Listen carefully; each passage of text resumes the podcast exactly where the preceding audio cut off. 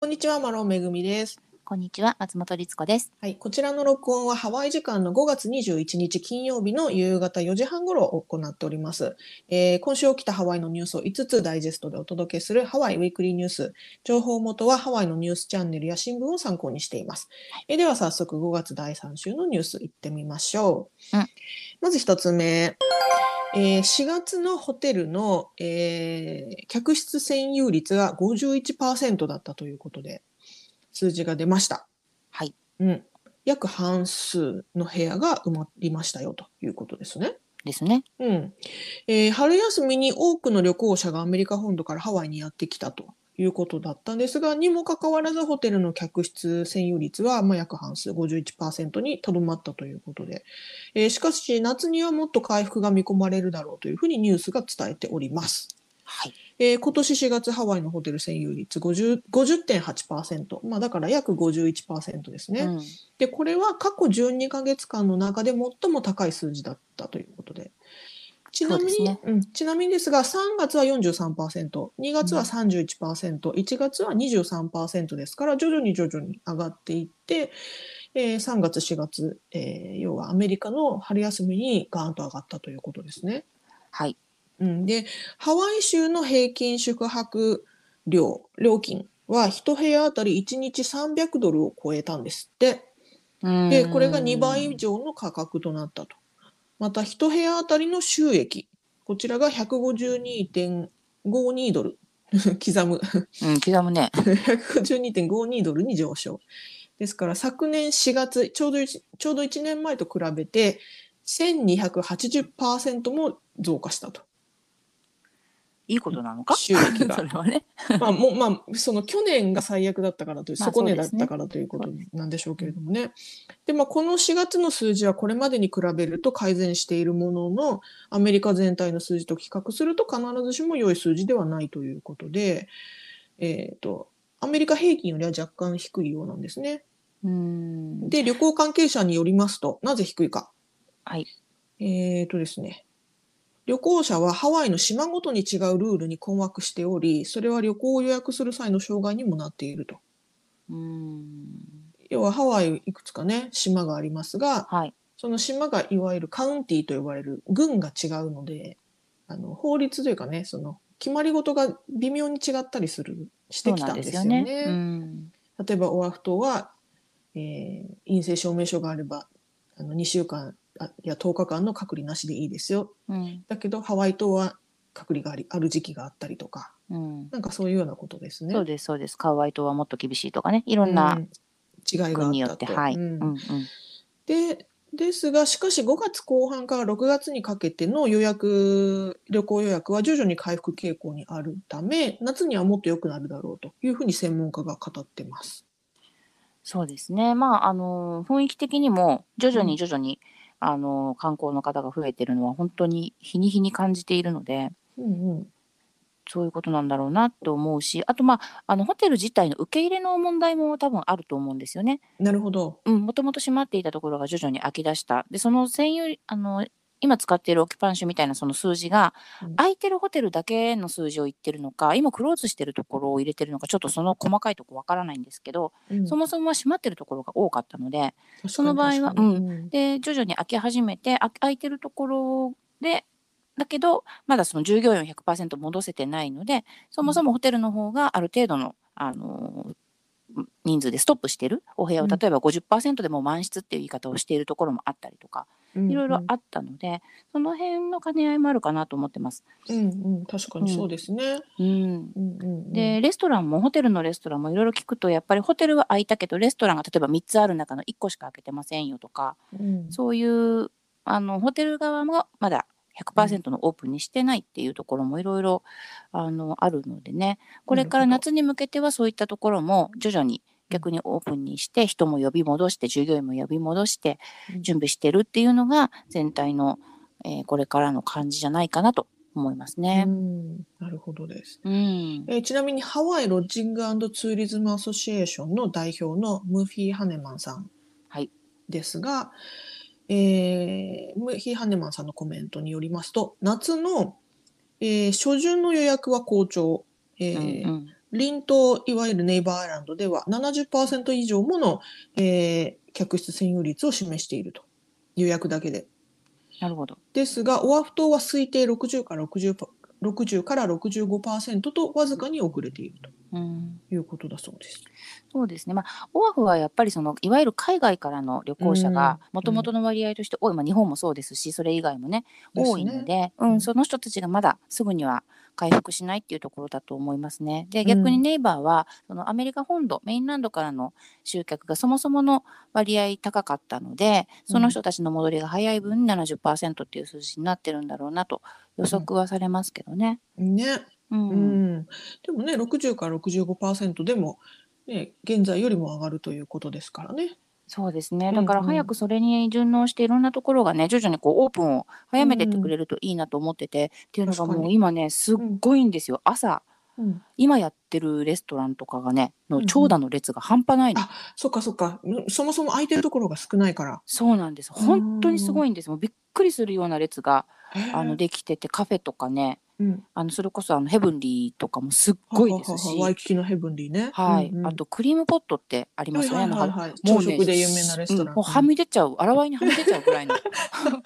川に落ちちゃう。見たことないぐらいの行列だった り、へえ。うん、あの本当すごいんですよ。あうのん私たちが大好きな粉コーヒーパーベイヤーズなんかももう朝はうんもう列が長すぎてもう並ぶ気になれなかったりとかね。もう嬉しい悲鳴ですね。そうなんですそれはねう。ん、でもやっぱりそれは空いてないところが多いからっていうのが大きいと思うので、うんまあ、それだけ戻ってくるのであれば受け入れ側もね、あのーある程度体制を整えて、もちろんその感染対策はしっかりした上でね、うんできるといいなと思いますけどね。そうですね。ちなみにですね、別の情報もあって、アメリカでは現在あの国内旅行ブームが起こってるんですよね。うんうんうん。すごいあのハワイに来る人だけじゃなくて、国内いろんなところがもう旅行ブームになってるわけですよね。はい。で、今年の夏に旅行を計画しているアメリカ人は、えー、77%なんですって、全体 の。すごいよね。約8割が何かしら旅行するんだ。こ んそうな。だから、だから10人いたら8人は夏旅行するよって言ってるっていう。まあね、ちょっともうずっと我慢してた人たちのその、うんなんていうんだろうね、あれが溜まってるフラストレーションがもう、ね、 パーンってここで弾けちゃってる。けどね、まああの、うん、嬉しいことではありますが、ねうん、気をつけてうんとは思いますけどね。ねはい。ということで、こちらが一つ目のニュースでした。はい。では次、二つ目のニュース参ります。はい。えーマスク着用ルールに対し、小売店が混乱しているということで、情報が入ってます。はい。えーハワイの街中にあるショップ、いわゆる小売小売店ですね、えーこちらではマスクをめぐる問題に直面していると。うんそういうお店が多いということでニュースが伝えてます。えーハワイ州では現在ワクチン接種の有無にかかわらずマスク着用義務を引き続き有効としています。うんえーこれは例えば屋内およびソーシャルディスタンスが取れない屋外ではマスク着用が必須というものですね。つけなければいけない。はいえーところがアメリカ本土ではワクチン接種した人はマスク着用義義務がないとする州がほとんどのためそのルールの違いに戸惑う場面が多いんですって。これね、あの、私たちもね、過去のこちらのラジオというかニュースで、うんちょっと混乱起こりそうだよねというふうに話してたことがあったかとはいはい思うんですが、まさにその状況になっているということで、えっ、とですね、リテールマーチャンツ・オブ・ハワイの、えー社長ティティナヤマ、えーティナヤマキさんによりますと、えー最近では私たちの州ではマスクの着用義務がないし CDC も必要ないと言っていると主張する旅行者が増えていますということでコメントされています。CDC というのは、えー米国疾病予防管理センターのことなんですが、はいえーこちらの CDC がですね発表しているガイドラインではあのーコロナワクチンの、えーコロナウイルスのワクチンを接種した人完全に接種した人は、えーマスクを着用しなくてもいいですよというふうにガイドラインを発表したので、うんえーそれに従ってあのマスク着用義務をなしというふうにしている州が多いんですよねアメリカではね。うんただ、ハワイではあの引き続きマスク着用義務があるため、えーなんで私の州では、旅行者の場合はね、私がいた州では OK なのになんでなのっていうところで対立が起こってしまうと。ただ、この CDC が発表しているものガイドラインというのはあくまでガイドラインであって法律ではないので、はい、人々は州ごとの法令に従わなければならないわけです。これは CDC も言ってるんですね。うん、ですが人々の間で対立を生んでしまっていることが事実だというふうにこの、そうなんねお店のティナさんは語ってましてえーマスク義務に違反するとその違反者本人だけでなくお店にも罰金が課せられる場合があるので困ってしまうと。ねこれ本当にあの想像してましたよね私たちあるんじゃないかなと思ってたし、あのやっぱりこう完全にそのワクチンを接種した人っていうのも なんかステッカーとか あのタトゥーをしてるわけではないので、うんはい誰がしてるかわからないっていうところもありますしもともとハワイはこの問題に関してはいろんなところでコンサバティブなねどちらかというとコンサバティブな、はいあの保守的なね、うん保守的なね、あの考えをで島を守ろうっていう感じの州に今うんなってたので、まうあんそれもあってマスクはまだそのいりませんっていうには早いですよ時期尚早ですよっていうスタンスなんですけれども、うんあの旅行の方がそういうのもね分からなくはない、うんうんうんまあ、要は自分はそのつもりで来てるからマスクなんか持ってないわよみたいなことを言われてしまう時にうんどうお店のね個々のお店の人が言うかって本当難しくてうん実は私の友人とか、まあ、あのはい娘なんかもねあうのんリーテルでバイトをしたり働いたりしてるんですけど実際にそういう人がいるんですって、うんねあの多くは、まあ、お店のルールだからそのハワイだからというよりもこのお店のルールだからっていうことで納得してくれる人もいるんですって。はいちゃんと、うん、あのこのお店は入ってくる時に行ってこう看板とかもしてるしお願いだからしてくださいっていうはしてもらわないと入れないですって言えば大体の人はしてくれるらしいんですがうんでもあの問題にはなりますよねだからうんなんとかしてほしいなって、うん難しいですね。うこんれ、ポうん、ポートランドはどうなんですか今、あちょっと私ポートランドわからないですけど、うんあの私が住んでるのはオレゴンの中でポあそうだートランドからオレゴンちょっと離れたところなので、うんうんポートランドポートランドはねちょっと数日前にたまたま行ったんですけど私がパッと見た限りでは人があんまり歩いてなかったんであちょっとそ状っか況がわからないんですうんうが、んうん、えー、と私が住んでいる生活圏内で言うと,、はいえー、と基本的にマスク外してる人が多いんですが。へーただやっぱりそのお店はマスク着用してねっていう風な看板を掲げてるとこがほとんどです。なるほどねだからそれには従ってる人が多いですけど、うん一回ね先週かなあのファーマーズマーケット屋外のファーマーズマーケットに行った時に、そのファーマーズマーケットでもマスク着用があの義務だったというかそのファーマーズマーケットのルールとして発表されてたんだけど、あのマスクつけてない人がいてほベンダーさんがねその人に注意したら、ううんなんかちょっと喧嘩になってました。ねえなんかそれが嫌だよね せっかくこううねん普通に生活してる同士なのにうんそれで口論になってしまう揉め事が起こってしまうっていうのは本当に切ないしはい、うーんまたねそのこれねカイロブティックグローバルビレッジというお店のオーナーのデビーさんも同様の問題指摘されてましうて、んあの要は私たちリテールスタッフはお客さんにサービスを提供するためにいるフはいレンドリーなスタッフでなければいけないわけなのに、マスクの問題に直面するとどうしても板挟めになならざるを得ないからすごく難しいと。ねでこの、えーマスク義務を守ろうとするためだけにスタッフが殴られてほしくないと。そりゃそうだよねう、んだから本当に難しい問題だというふうに語られてまして、これちょっとね、やっぱ悩ましいというか頭が痛い問題ですよね。うん、結構本当に直面してる人が多いと思いますうん、で、さらにね、問題をややこしくしてるのが、コスコとかウォルマート、ターゲットといった全全国チェーン、いわゆる大型全国チェーンのお店がワクチン接種済みの人はマスクをつけないで来店可能ですよっていうふうにアナウンスしちゃってるんですよね。それ本当にねでも、うん、でもいくら全国チェーンでもハワイの中の店舗はそれはダメってことだよねハワイのルールは違う から。そのはずなのですがね、ややこしいなぁややこしいと。うん私うん昨日ちょうどターゲット行きましたけど、うん基本的にはみんな中ではしてましたけどね。うんうんハワイ住民はねもちろんしてるでしょうしね、うんうん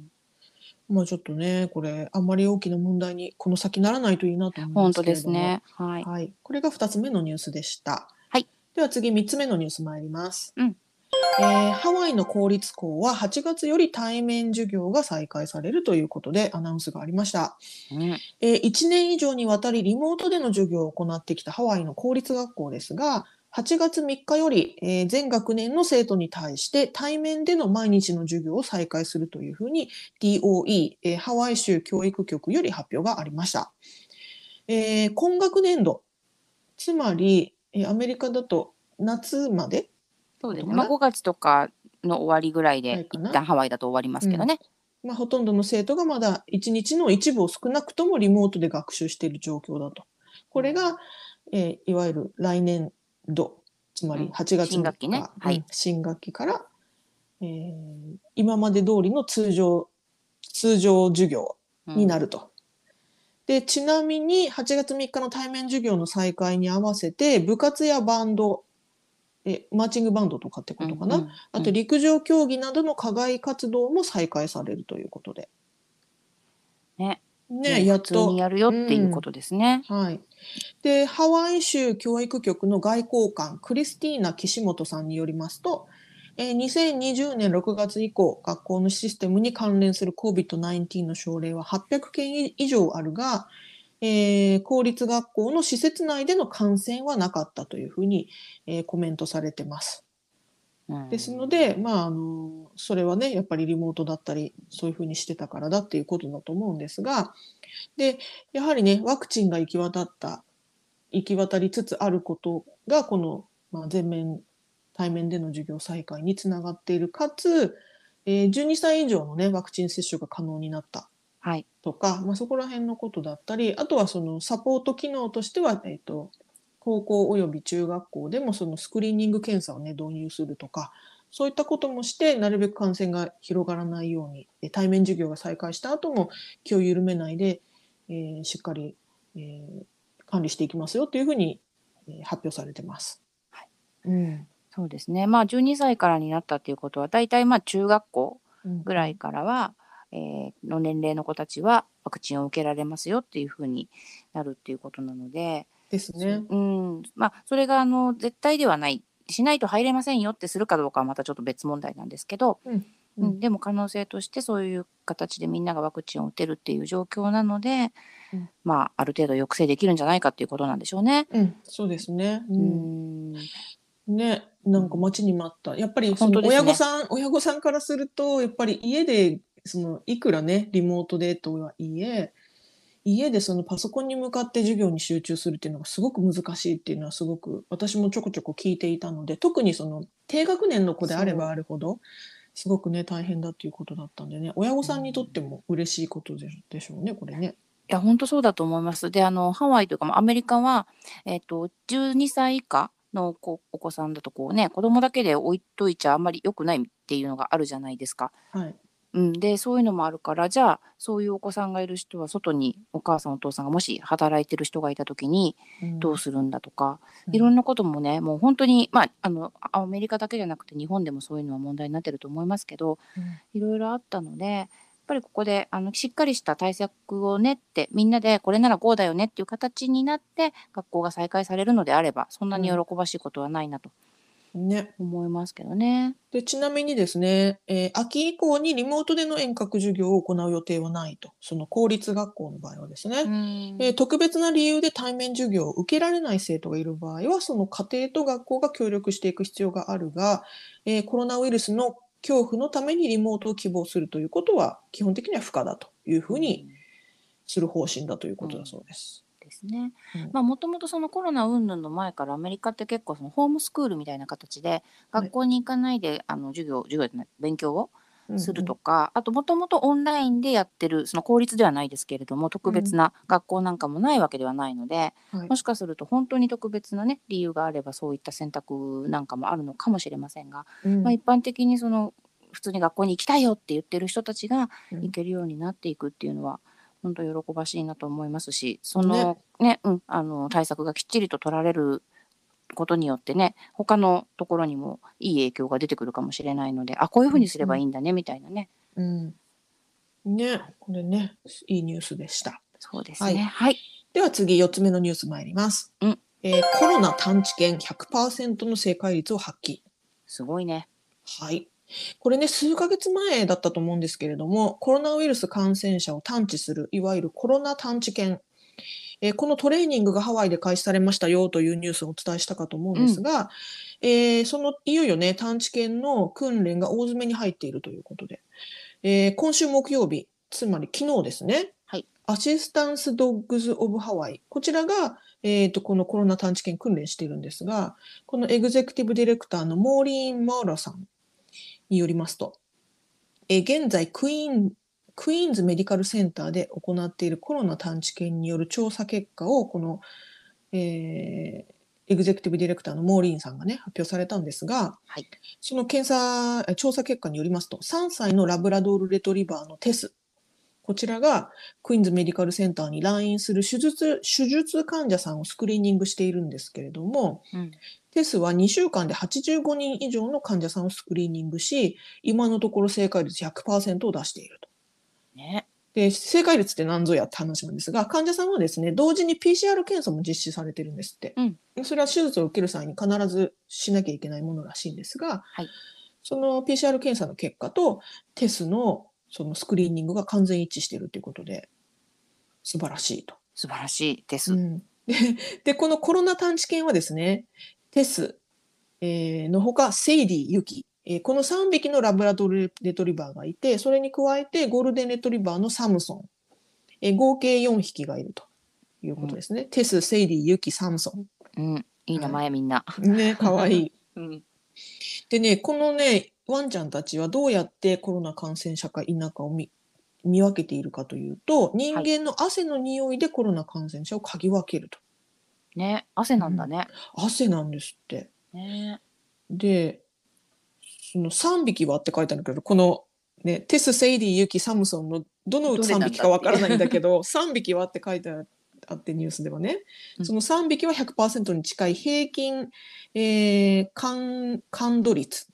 感度率というのは何かというと、陽性の人の汗を正しく識別する能力なんですって。うんうんで、これが100%。うんうん、そして90%を超える平均得意率。得意率というのは陰性を無視する能力。うんうんうんですから、えー偽陽性はない、ほとんどないし、うん、えー陽性はもう100%陽性だとうん、いうことですね。うんで、テスはコロナ陽性の香りを感じると、箱にね、お手をすることで警告を示すんですって。それが可愛いよね。かわいいですよ ね。なんかワンワンって吠えたり、こうぐるるる、わ、ねえうかうかうかうとかやるんじゃなくて、静かにお手をする静かに。ね、ポンって手を、お箱にお手をすると。 なお、コロナウイルスは汗を介しては感染しないので、ねワンちゃんがね、感染することもないですし、その汗のね、これ、あの、訓練のためにサンプル、汗のサンプルを収集してるわけですけれども、それも安全に行われていると。ね、私汗で感染しないっていうそのニュースがちょっとそこが、あ、そっかって思いました。ね、確かにねう。んう、ん、だからその唾液だったりね、そういうものでは感染のね、危険性はあるけども、うん汗はないですということですからね。うんうん、ね。でワンちゃんも安全と。ねみんなが安全でそうやってまああのーいい形でうんうんこうねあの見極めていけるっていうのはいいことですよね。でですね、このコロナ探知犬の利点、利点といったらあれだけど、良さというところですが、PCR 検査の代わりにはもちろんならないんだけれども、でも1日に何百人という人をスクリーニングするすることができると。うんうん要はその人たちに何かその、ね、検尿をしたり、うんそれこそ検体を出さなくてもスクリーニングできるし、かつ無表無症状の陽性者も見見つけることができると。うん基本的に PCR 検査ってね、その何か症状がある人に対して行うことがほとんどだと思うんですが、無症状の人に対してもスクリーニングすることができるから、なんかこう、大多数のね、なんていうんですか、こう、群衆みたいなところでバーッとスクリーニングしたりとか、まあ、それこそ空港とかね、ねそういうところではすごく役立つだろうということで。ねフルーツ犬とか麻薬犬とかみたいにね、うんうんうんくるくるしそてうこのそ人お手ってしたらあうんちょっとあなたってね。ね。ということで、まだね、現在は、あのー訓練中ではありますが、順調に進んでいるということだそうです。はいまた続編があったらはいご。報告したいと思います。はい。では最後、5つ目のニュース参ります。うんはい、ワイキキで生まれたモンクシールの赤ちゃんの名前が決まりました。おめでとはい。でオアフ島のね、えーワイキキビーチの中の、えーカイワナビーチというところで誕生した野生のハワイアンモンクシールの赤ちゃん、アザラシですね、アザラシの赤ちゃん。えーこのほど名前が決定しましたということで、名前はハワイ語で、えーリラックスした、お気楽な、のんきなといった意味のあるロリー。ハワイですね。名う。付可け愛い親でとすね。はい、名付け親となったのはハワイアンインマージョンスクールの生徒たちということです。でこの、ね、生徒さんたちはハワイアン文句支援の赤ちゃんの様子を見て実際に見て名前を決めたのだということだそうです。いいニュースだな。なんかほっこりしますね。ほのぼのニュース。いや、みんなね、見に行ってるんですよ。これ、私まだ行けてないんですけど、はい結構、もちろん距離取ってなんですけど、うんあの、カイマナビーチに行くと、結構な確率で親子で、こう、いるとこが見られるらしくて。うんうんうんだから結構ね私もここ行きたいここ最近数年はねもう毎年にほぼ毎年ぐらいね、うんハワイアンモンクシールの赤ちゃん誕生して子育てしてますよねこのそうカイマンナビーチね。そうなんです。多分もうそこがそういう場所になってるんだと思うし、だからほ保護のされ方もね、あの人間の方も慣れているんだと思うんですけれども、そうなんかねちょっと黒っぽいんだよね赤ちゃんはね。うんうんううんうんん、可愛い写真とか動画で見ると本当可愛いです。うんね、ちなみにですねい律子さんもおっしゃいましたが現在もハワイアンモンクシールの親子がカイマンナビーチで暮らしているのでハワイ州では彼らに近づかないようにというふうに注意を呼びかけていると。あのまあ、野生動物を保護するという意味もあるけれどもやはりねその子育て中のお母さんっていうのは気が立ってるからそう結構ね危険だということで。うん、危ないのでねあとなんかちょっと前にその犬の散歩をしてる人が犬を離しててその犬があのモンクシルの親子のところにちょっと近づいちゃってっていうのが問題になったことが動画が上がったりしてたんで、人人間ももちろんですけどねその飼っている動物とかももちろんあの近づけないようにしてほしいなと思います。まあ、基本犬はねleash をつけるのがルールですけれねどえそもうね。なのなんかね離れてたみたいなんだよね。うんはい。ということで、以上今週のニュース5つお伝えしました。はいえー概要欄にソースのリンクを貼っていますので、ご興味のある方はぜひご覧ください。はいということで、知った今週もどうもご視聴ありがとうございました。ありがとうございました。はい、さようなら。さようなら。